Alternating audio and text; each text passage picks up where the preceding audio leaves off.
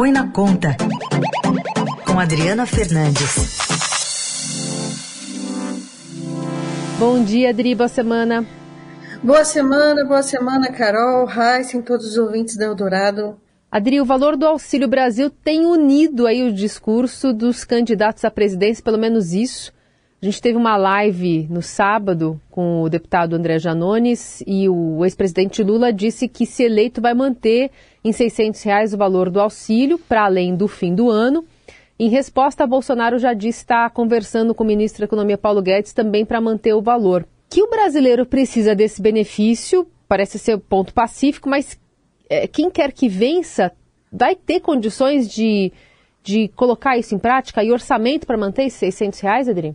Olha, Carol, eu acho que não há união, acho que há uma briga entre os candidatos para quem é, é, ameaça dizendo que se um, um for eleito ou se o outro for eleito não vai ter o Auxílio Brasil, que é o novo programa do governo. Ele foi teve uma, um adicional de 200 reais, o piso o piso do benefício é de 400 reais, o que está previsto na legislação, mas tem o um adicional de 200 reais até o final das eleições. O Lula fez uma transmissão ao vivo, até o final do ano, desculpa, até o final deste ano. Lula fez uma transmissão ao vivo nas redes sociais, ao lado do deputado Janones, do Avante Minas Gerais, que retirou sua candidatura, sua pré-candidatura para apoiar Lula, e disse que uh, se, uh, enquanto não se acabar com a fome e a miséria, não pode acabar com o auxílio emergencial. Veja bem que ele usou o nome auxílio emergencial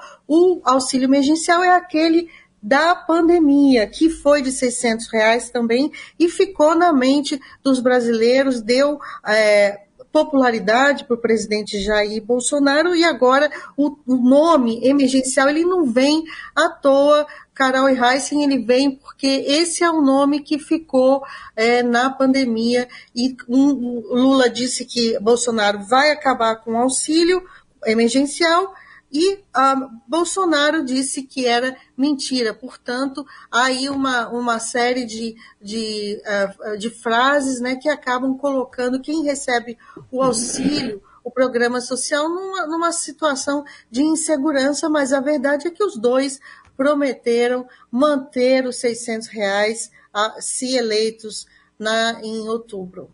Bom, que o auxílio é necessário, como disse a Carol, não, não se discute, mas é, é, as campanhas elas têm como mostrar, ou, ou, pelo menos deveriam, Adri, as contas, como é que elas pretendem chegar às contas para se manter esse auxílio emergencial, esse auxílio Brasil? Heisen, você disse tudo, nenhum dos dois apresentou a conta, né? Como é que se mantém esse auxílio, esse auxílio Brasil com 600 reais? O que uh, Bolsonaro indicou é que, se eleito, ele vai apresentar uma PEC, uma proposta de emenda constitucional, para mudar as regras fiscais para caber esse auxílio, porque tecnicamente esse auxílio ele não cabe no orçamento de 2023 e um ponto que está incomodando muito o presidente é porque no final desse mês, no dia 31 de agosto, o governo terá, é obrigação do governo enviar um projeto, uma proposta de projeto de lei do orçamento de 2023, que, segundo os técnicos da área econômica, não tem como ir com 600 reais, vai com 400. E o temor do presidente é o que já aconteceu é, ontem com essas afirmações de que ele não vai manter, porque o orçamento não cabe.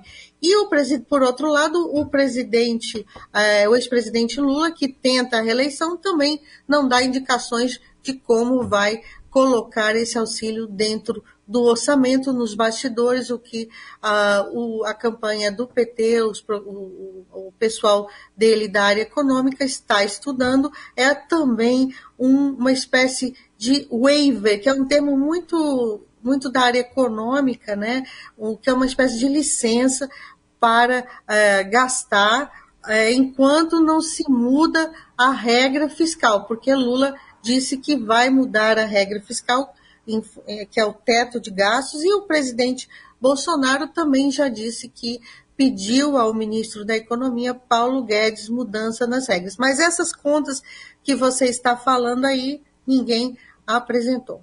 Adri, e aí, é, pensando em prazos, né, para se colocar isso em prática a partir do ano que vem, de acordo com todas as regras que precisam né, passar pelo Congresso, como é que a gente está? Olha, o prazo é o seguinte: ou o governo, é, como, como eu disse, é né, muito difícil caber esses 600 reais dentro do orçamento como está. Teria que reduzir a, o, o dinheiro para o custeio da máquina a uma situação que é chamada aqui de shutdown paralisação, as despesas, as, as, despesas não obrigatórias, que são chamadas no jargão orçamentário de discricionárias, elas teriam que cair a um patamar muito baixo e uh, comprometendo o funcionamento de serviços básicos. Então, o que pode acontecer é uma discussão conjunta depois das eleições junto com a votação do orçamento de 2023.